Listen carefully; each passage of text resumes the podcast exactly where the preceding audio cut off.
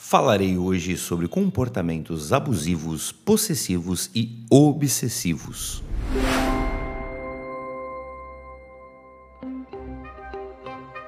Olá, queridos iluminados. Rafael Branco de volta em mais um vídeo podcast aqui nos canais da Luz e Arte. Tudo bem com vocês? Hoje o assunto é um pouco brabo, mas preciso falar disso também com vocês porque é bastante importante a gente ter uma discussão para entender o básico desses tópicos, desses comportamentos. Essa pauta surgiu para mim quando eu recebi muito tempo atrás uma pergunta de uma pessoa. Uh, o seu bastão que você vende, ele, ele cura comportamentos obsessivos? E eu respondi à pessoa: Não, não, meu bastão não, não cura comportamento obsessivo. Ah, porque o, o da fulana, ela falou que cura. Ah lá, então compra o bastão da fulana que cura. O meu não cura, mas também não mente. Muitas pessoas acham que comprar, né, o dinheiro resolve qualquer coisa e tudo tem remédio nessa vida. Você compra alguma coisa, um remédio, um artefato e qualquer coisa é curada e resolvida. E, e não, isso não é uma verdade. Os três comportamentos que eu citei, abusivos, possessivos e obsessivos, eles têm relação entre eles, mas eles acontecem e se configuram a partir do momento que ambos os lados entram de alguma forma em concordância. E esta concordância normalmente é catalisada por um fator chamado conforto. Peraí, o que, que abuso, possessão e obsessão tem a ver com conforto branco do céu? Do que, está falando? Vamos lá. Atenção, esse vídeo eu não vou comentar nada sobre comportamentos sexuais, tá? São só exemplos básicos e corriqueiros para vocês entenderem e aí cada um escala isso conforme as situações que conhecem, etc. Vocês vão entender. Comportamentos abusivos. Amor, Traz, um cafezinho, por favor. O pai tá cansado. Traz um cafezinho, um cafezinho. Hum. Eu tô sendo abusivo? Hum. Não. Não, nesse estágio é uma questão de carinho, né? O cara tá ali cansado por algum motivo e pediu uma gentileza, um favor, que muito provavelmente será atendido.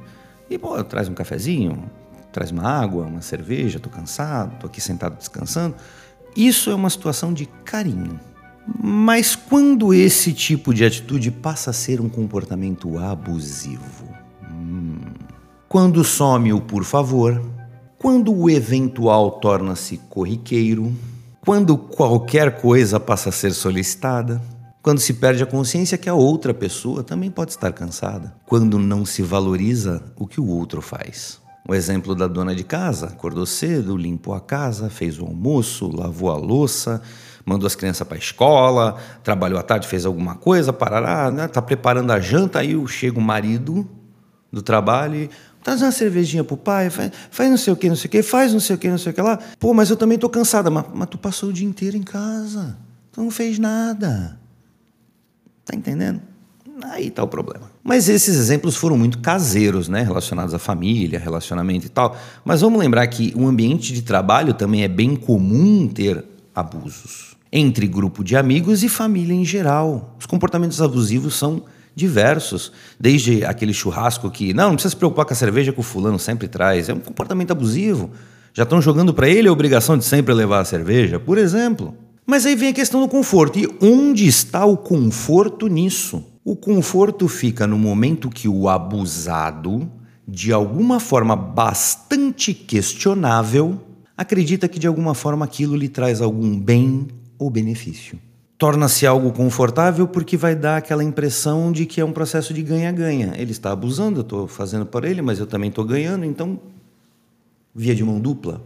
Parece. E por isso que eu falei que o catalisador é o conforto, porque se uma situação abusiva começa a se configurar, mas não gera um conforto de forma nenhuma, acontece a ruptura, a pessoa corta. Ah, vai trazer cafezinho na PQP. Sabe, pô, vai lá, levanta essa bunda gorda e pega. Sabe aquelas pessoas que, pô, Caramba, tu já pediu isso ontem, vem com essa palhaçada aqui de novo. Porque não gerou conforto. Então aí, ó, corta. Então um comportamento que se tornou um carinho, começou a se repetir, se tornaria abusivo, foi cortado. Eu já trabalhei, infelizmente, em duas empresas que comportamentos abusivos eram algo instituídos nelas, que estavam lá desde antes de eu entrar, inclusive. Uma era aquele clima de que todo mundo tinha acúmulo de função e ninguém recebia por isso, mas era uma questão de que você tinha que fazer aquilo para manter a moral né, com chefes, está bem na fita, o cara está fazendo um monte de coisa, porque na verdade a pessoa tem medo de perder o trabalho. Então a pessoa se submete a uma situação abusiva de um acúmulo de função não remunerado para poder manter o que tem. Numa outra ainda foi pior, porque uh, o comportamento abusivo partia do dono, que ele fazia inclusive assédio moral, ele ofendia as pessoas de uma forma muito pesada. E aí configurava aquela situação de que quem era submisso a isso, o cara gostava, quem por algum motivo não fosse, pode ter certeza que perderia o emprego muito rápido. E nessa questão profissional gera a zona de conforto. A situação pode estar a caca, você pode ter um acúmulo de função, você pode ser maltratado pelo seu chefe, mas você está ganhando seu salário. Então você encosta. Virou zona de conforto. Olha a palavra conforto aí de novo. Comportamentos possessivos. Normalmente eles nascem da evolução dos comportamentos abusivos, mas com um anexo perigoso. Pessoas podem desenvolver possessividade sozinhas sem estímulos externos. Vou citar alguns exemplos: acumuladores, colecionadores, pessoas com muitos animais de estimação, pessoas com mania de juntar dinheiro, pessoas com necessidades por joias, entre vários outros. E onde fica o conforto nisso? Quando trata de bens materiais é muito simples, né? a pessoa tem abundância a pessoa junta dinheiro, tem muitas joias, o dinheiro vai dar um conforto. Ah, se eu tiver uma emergência, tá tudo certo, eu tenho.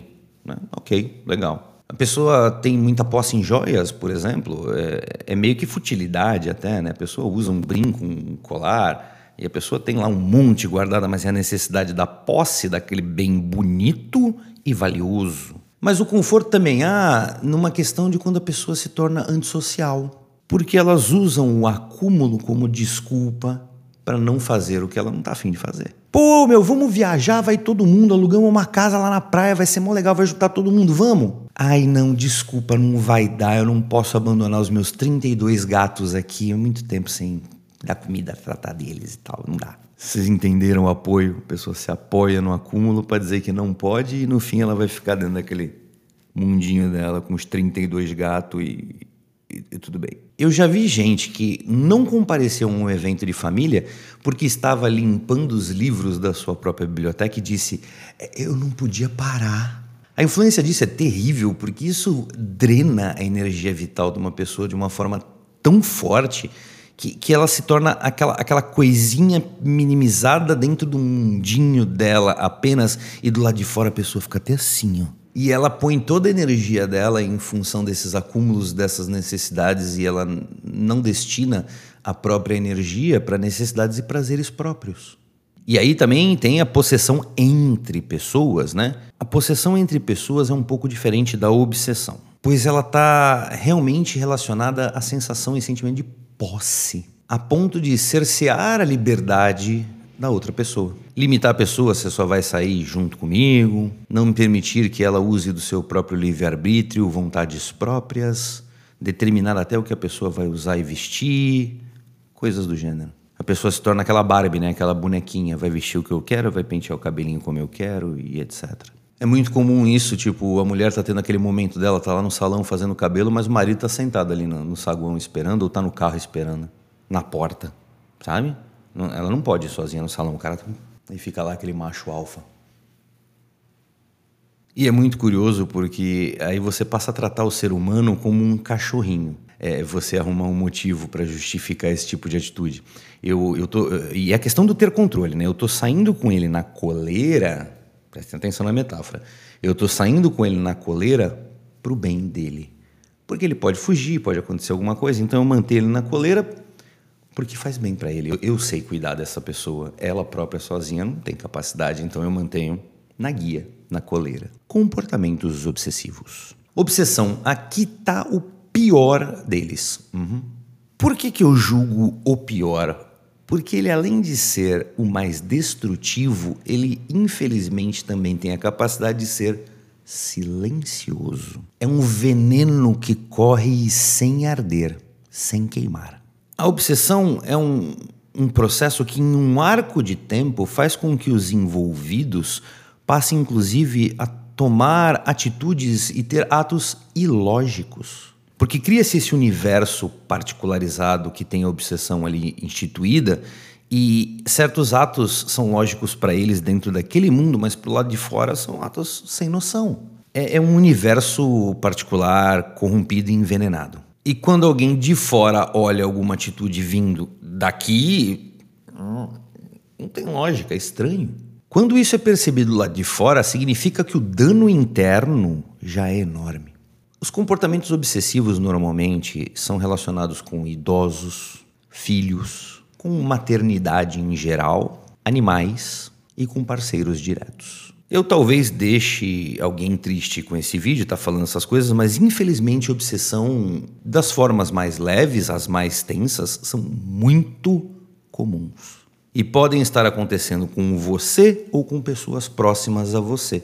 E você pode identificar se quiser. Mas não é algo muitas vezes tão claro, porque é um processo, como eu falei, silencioso. Mas eu repito o que eu falei lá no início: se existe a configuração dessa situação, é porque houve uma concordância e ambos os lados chegaram a algum tipo de conforto. Eu vou falar para vocês umas frases que dá para ajudar você a identificar esse tipo de comportamento. Ah, eu, eu não posso, desculpa, é que eu tenho que tomar conta da minha mãe. Não, eu, eu não deixei ele ir porque eh, eu acho que não está na hora dele ainda. Larguei tudo porque eu sou mãe profissional. Lulu, Lulu só dorme no meu colo e não deixa ninguém chegar perto de mim. Ele, ele morde, ele late. Lulu só dorme depois de tomar o leitinho dele com pera aquecidinho na mamadeira. Ah, eu, eu, eu escolho e dou opinião nas roupas da minha namorada. Esses são alguns pouquíssimos exemplos mais comuns. Falando sobre idosos, quantas pessoas não limitam o seu crescimento e suas experiências próprias de vida porque ah, desculpa, eu tenho uma mãe doente ou alguém acamado em casa e a pessoa não viaja, a pessoa para de estudar, a pessoa para de evoluir, dá uma pausa na própria vida em função de alguém que necessita de atenção. Isso acontece bastante, mas é aquela coisa, tem o conforto, a pessoa também se apoia nisso para várias coisas e ah, não posso porque e aí usa a pessoa doente como muleta para certas coisas. Os filhos, né, a superproteção é terrível porque hoje a gente tem um monte de jovens que estão alienadinhos. Aquele jovem que não sabe fazer nada, não sabe lavar um prato, não sabe lavar uma roupa, não tem a menor condição de viver sozinho. Então, aquela metáfora de que o pássaro quer ensinar o filho logo a voar para ele sair do ninho, isso está demorando demais. E a, e a juventude está eh, é, se esticando até 20 e tantos, quase 30 anos. Então, hoje em dia, uma pessoa só vai ser considerada adulto depois dos 27, 28? Maternidade é algo lindo, claro que é, sem dúvida. É, mas a mulher tem um filho, pronto, ela some. Você nunca mais vê uma foto dela. E aí as mídias sociais e tudo dela é o filho, filho, filho, filho, filho. Ela não existe mais como pessoa. É o filho, é a maternidade, eu tenho obrigações como mãe. Ela largou o emprego, ela largou carreira, ela parou tudo porque ela virou mãe profissional. E fica sempre batendo naquela tecla de você não sabe o quanto é difícil isso, você não sabe o quanto é difícil isso, você não sabe o quanto é difícil isso. Querida, quantas milhões de mulheres já não tiveram filhos por aí? Elas sabem o quanto é difícil. Todo mundo tem essa noção. Por que está sendo mais difícil para você? Aqui isso não é uma coisa criada, porque ela não trabalha, vira do lar, o marido sustenta, ele não sou mãe profissional, estou cuidando do seu filho, fica apertando a tecla difícil, é difícil, é difícil. Animais, as pessoas não têm muito essa noção. O animal não é um ser humano, o animal não é uma criança. E a obsessão do animal pode ser pelos dois lados, porque principalmente um cachorro, ele, ele trabalha numa estrutura de grupo. Então ele tem que ter um líder e a partir da hora que você é o líder dele, ele aceita o comando e ele te obedece, mas quando você não impõe a sua presença como líder da matilha, por exemplo, o cachorro fica solto, mas ele não tem inteligência, então ele começa a abusar, ele faz o que ele quiser. Ele come a hora que ele quer, ele sobe nas coisas, ele morde, ele faz cocô e xixi onde não quer, morde as pessoas para chegar perto de você, e aí o cachorro começa a ter uma atitude possessiva sobre você do mesmo jeito que você. Ai, o Lulu não saiu de casa sem o Lulu. Cara, é um comportamento obsessivo entre você e um animal. Você não é mãe dele, você é líder do bando. Ele tem uma natureza e você tem a sua. Só que você tem inteligência para entender isso, ele não. Né? Ele está criando um gremlin, né? Tipo. E para tudo isso que eu comentei, eu te faço a pergunta: tem remédio? Tem algum bastão ou artefato que você compre no Mercado Livre e cure estas atitudes? Ninguém cura ninguém, a cura está na própria pessoa. A cura está na pessoa identificar que está tendo esse comportamento e desejar mudança. Um bastão pode ajudar o processo, o estudo espiritualista pode ajudar o processo, mas se não cair a ficha, você não faz de coração o que você é obrigado a fazer, você faz de coração aquilo que você decidiu fazer. Então, se você decidiu que você, pô, percebi estas situações e quero mudar, Aí está a cura. E eu tenho certeza que diversas pessoas que assistiram esse vídeo têm, de alguma forma, esses comportamentos na vida própria. Mas a maioria não percebe. Quando percebem, dizem: ah, deixa pra lá. E uma minoria vai buscar mudanças. E é isso, queridos iluminados, um papo rápido sobre esses três comportamentos. Espero que tenham gostado do vídeo. Se você gostou, por favor, deixe seu dedinho Mostra para mim que você gostou. Se você conhece pessoas que gostam desse tipo de conteúdo, por favor, me ajude, compartilhe com grupos de WhatsApp, Facebook, etc, para verem este conteúdo, me ajuda bastante. Se você não é inscrito no canal, por favor, se inscrevam. Um grande abraço do Rafael Branco para vocês e sejamos todos luz.